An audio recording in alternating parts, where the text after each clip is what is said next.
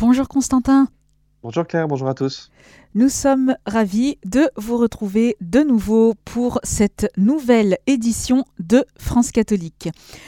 Alors, nous commençons avec un point d'actualité et plus précisément le congé de naissance.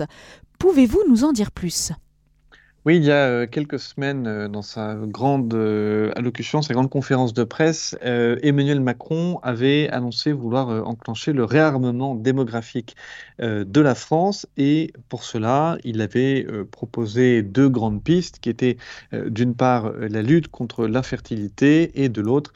euh, eh bien, euh, l'établissement d'un nouveau euh, congé de naissance qui viendrait remplacer le congé parental. Et pour faire le point sur ces annonces, France catholique a interviewé Pascal Morinière, qui est présidente des associations familiales catholiques, pour faire le point sur l'état de la démographie en France et, voir un petit peu que penser des annonces du président de, de la République. Alors,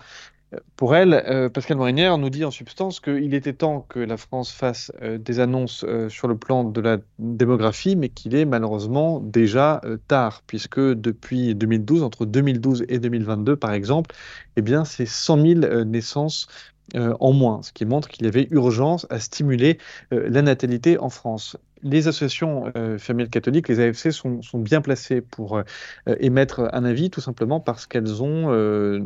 pas mal étudié la question, évidemment, et notamment par le biais euh, de l'IFOP, l'Institut de sondage, où ils avaient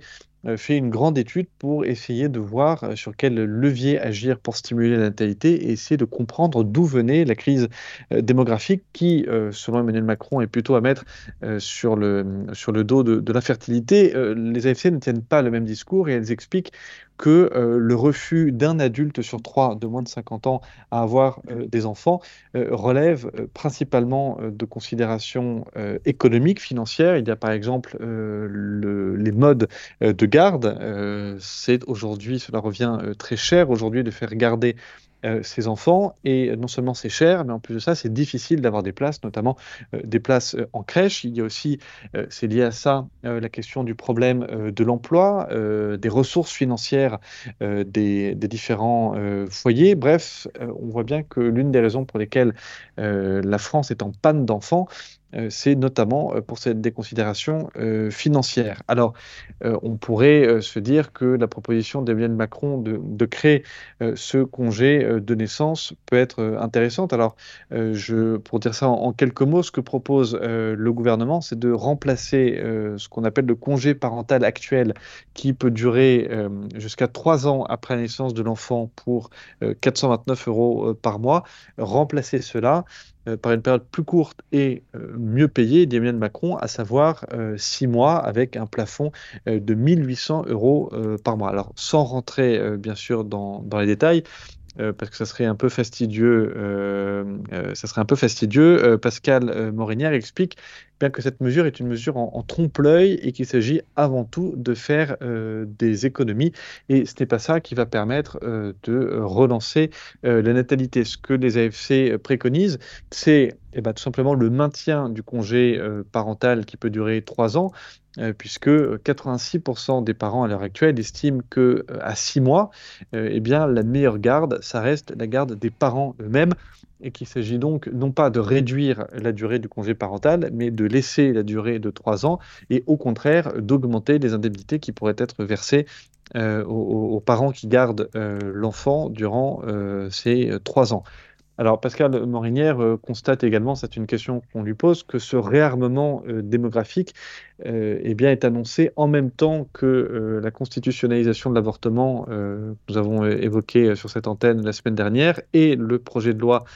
sur la possible légalisation de l'euthanasie.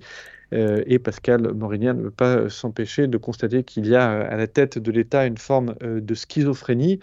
euh, c'est peut-être les limites du euh, en même temps. Et sa conclusion, eh bien, c'est que tout cela euh, ne relève pas tant d'un projet pour la natalité, mais plutôt un projet pour faire des économies.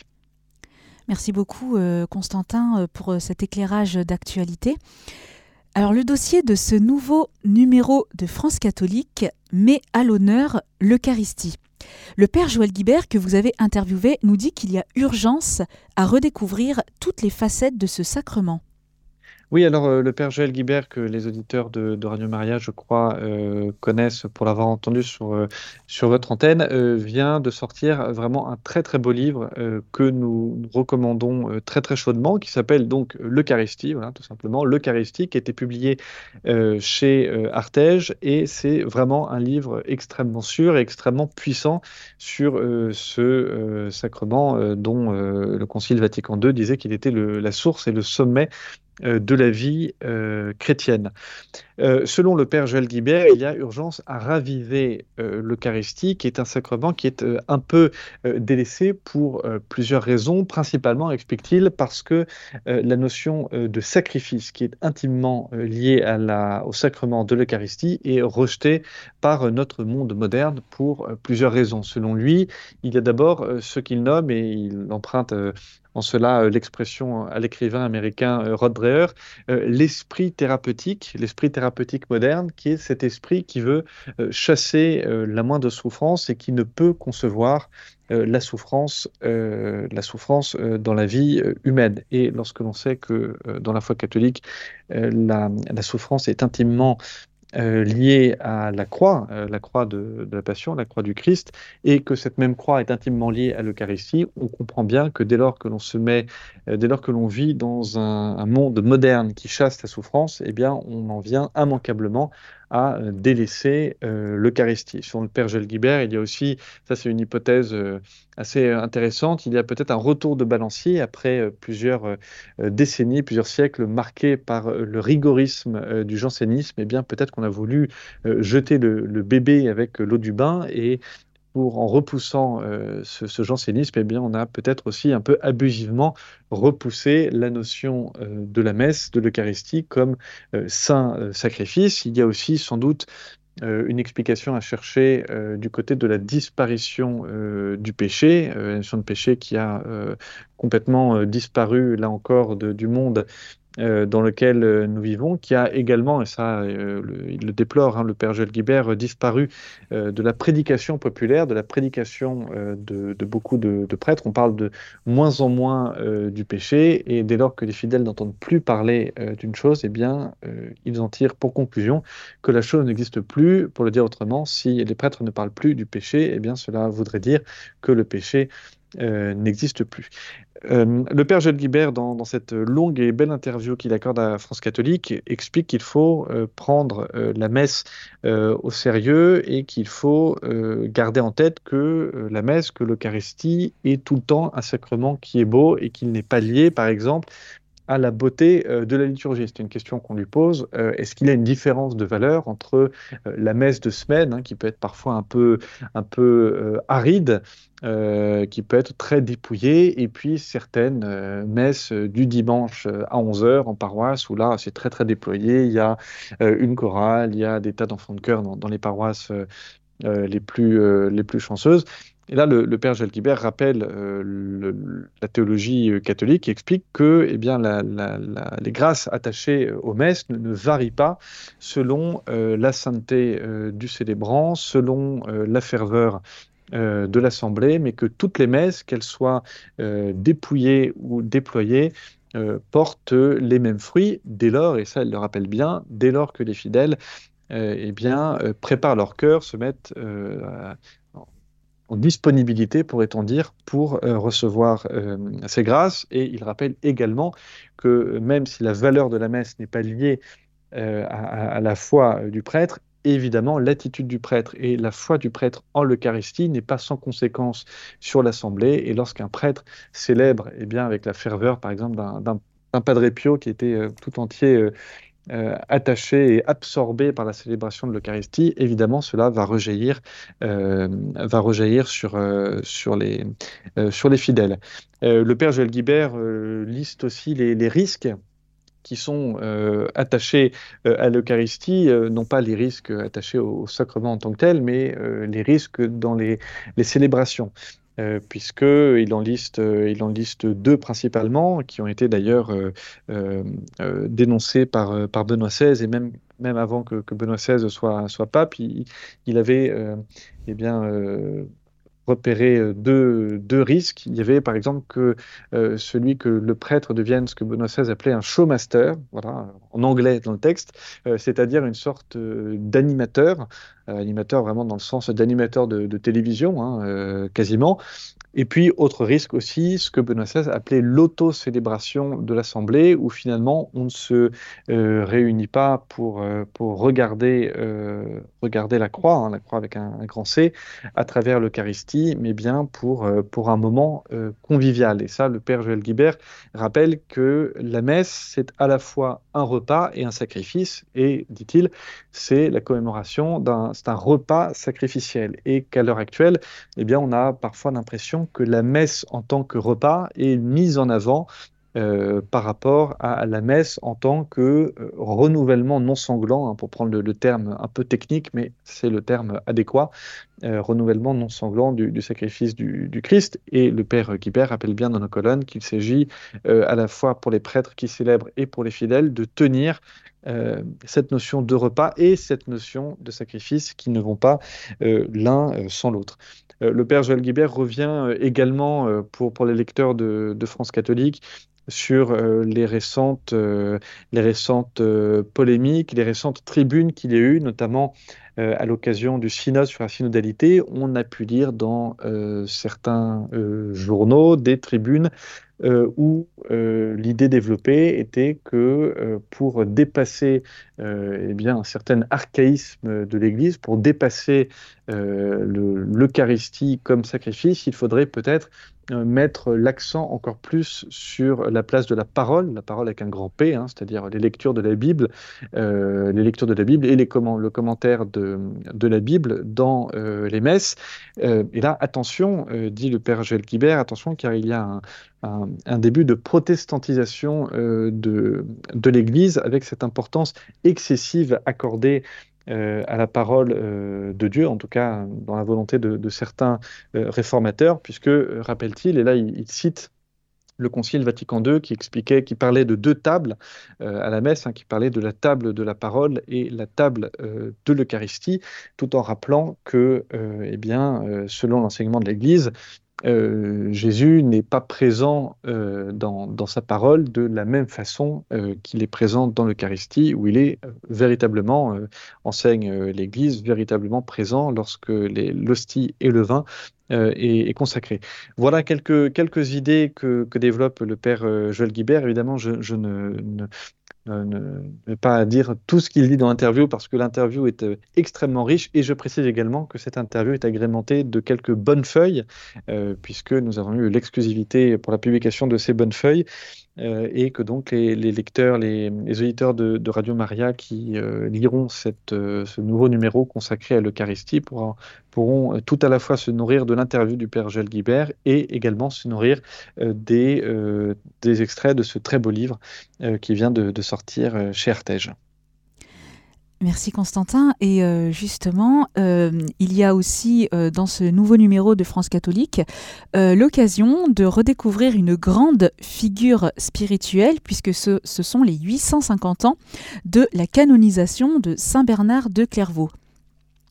Oui, alors comme beaucoup, euh, beaucoup des saints dans l'Église catholique, on est très très habitué à entendre leur nom, mais euh, on connaît souvent un peu moins euh, leur vie, si ce n'est des bribes. Et il se trouve que Saint Bernard de Clairvaux a une vie vraiment passionnante, une vie authentiquement euh, romanesque et c'est la raison pour laquelle euh, Véronique Jacquier nous a signé euh, cette, une belle double page, une belle biographie de Saint Bernard de Clairvaux. Elle nous transporte donc au XIIe siècle, époque où a vécu Saint Bernard qui rejoint l'abbaye de Cîteaux à l'âge de 22 ans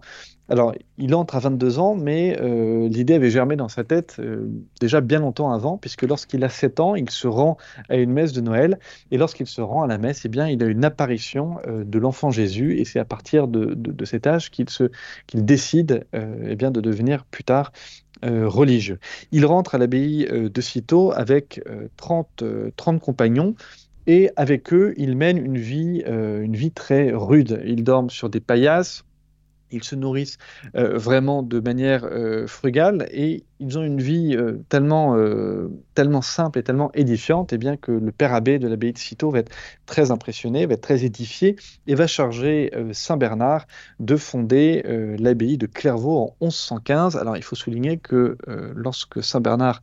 fonde l'abbaye de Clairvaux et qu'il devient père abbé, il a tout juste 25 ans. Il restera père abbé jusqu'à sa mort. C'est une grande personnalité. Il est invité euh, en 1140 euh, par l'évêque de, Paris pour euh, faire une conférence auprès des étudiants. Et on raconte que à la suite de cette conférence, eh bien, il a il a suscité la, vocation chez 25 jeunes hommes, 25 recrues qui sont venus grandir les rangs des monastères euh, de France. Et alors ça, c'est une anecdote très amusante. Euh, Saint Bernard était tellement doué pour, faire, pour susciter des vocations qu'on raconte que les mères de famille cachaient leurs fils au passage de Saint Bernard pour éviter que bien leurs fils ne partent s'enfermer dans les monastères. À l'âge de 35 ans, il faut savoir que Saint Bernard avait déjà fondé 69 abbayes, donc c'est vraiment des, chiffres qui dépassent l'entendement, hein, surtout, surtout à notre à notre époque, euh, des abbayes qui vont euh, elles-mêmes euh, essaimer, et lorsque Saint Bernard va mourir, eh bien, 160, 167 abbayes relèveront de Clairvaux. Saint Bernard, toute sa vie, aura eu également un, rôle dans, dans, le monde. C'est lui qui va prêcher, par exemple, la, la deuxième croisade en 140. Il va mourir à 63 ans en prononçant ces deux mots, hein, qui sont une injonction, chercher Dieu voilà, c'est une vie euh, extrêmement riche et à cette biographie, nous, proposons aussi à nos lecteurs l'interview du chercheur euh, Simon Icard euh, sur le lien entre la vie monastique et la chevalerie et tout cela à l'occasion donc des 850 ans de la, canonisation de Saint Bernard de Clairvaux, également de la fête de la vie consacrée qui aura lieu demain le 2 février. Un grand merci Constantin. Alors nous terminons cette revue commentée avec notre tour de France des sanctuaires Mario. Nous nous arrêtons cette fois-ci à Notre-Dame des Victoires à Paris. Oui, Notre-Dame euh, des Victoires qui doit son nom euh, ben, à la volonté de Louis XIII de, construire euh, un, édifice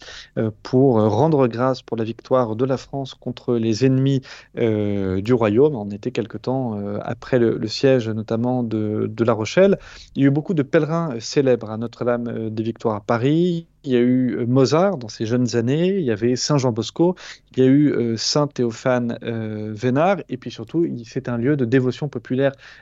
extrêmement fort, puisque l'Église compte 37 000 ex-voto. Hein. Les ex-voto, ce sont ces petites plaques de marbre sur lesquelles sont gravés des, remerciements en action de grâce, le plus souvent suite à une prière à l'intercession de, Notre-Dame des Victoires. Il faut signaler également que Notre-Dame des Victoires à Paris est la, première église à avoir abrité une chapelle euh, consacrée à Louis et Zélie Martin, aux saints Louis et Zélie Martin, qui sont les parents euh, de Sainte Thérèse de, Lisieux. Ça a été inauguré en, 2012. Alors il faut dire que Louis et sa fille Sainte Thérèse s'étaient rendus en pèlerinage là-bas en, 1887. Donc c'est vraiment une très très belle église parisienne à visiter absolument pour les auditeurs de, Radio Maria de Paris et des alentours qui ne l'auraient pas déjà fait. Merci pour cette belle invitation à nos auditeurs parisiens euh, qui euh, seront peut-être déjà en train de s'y rendre.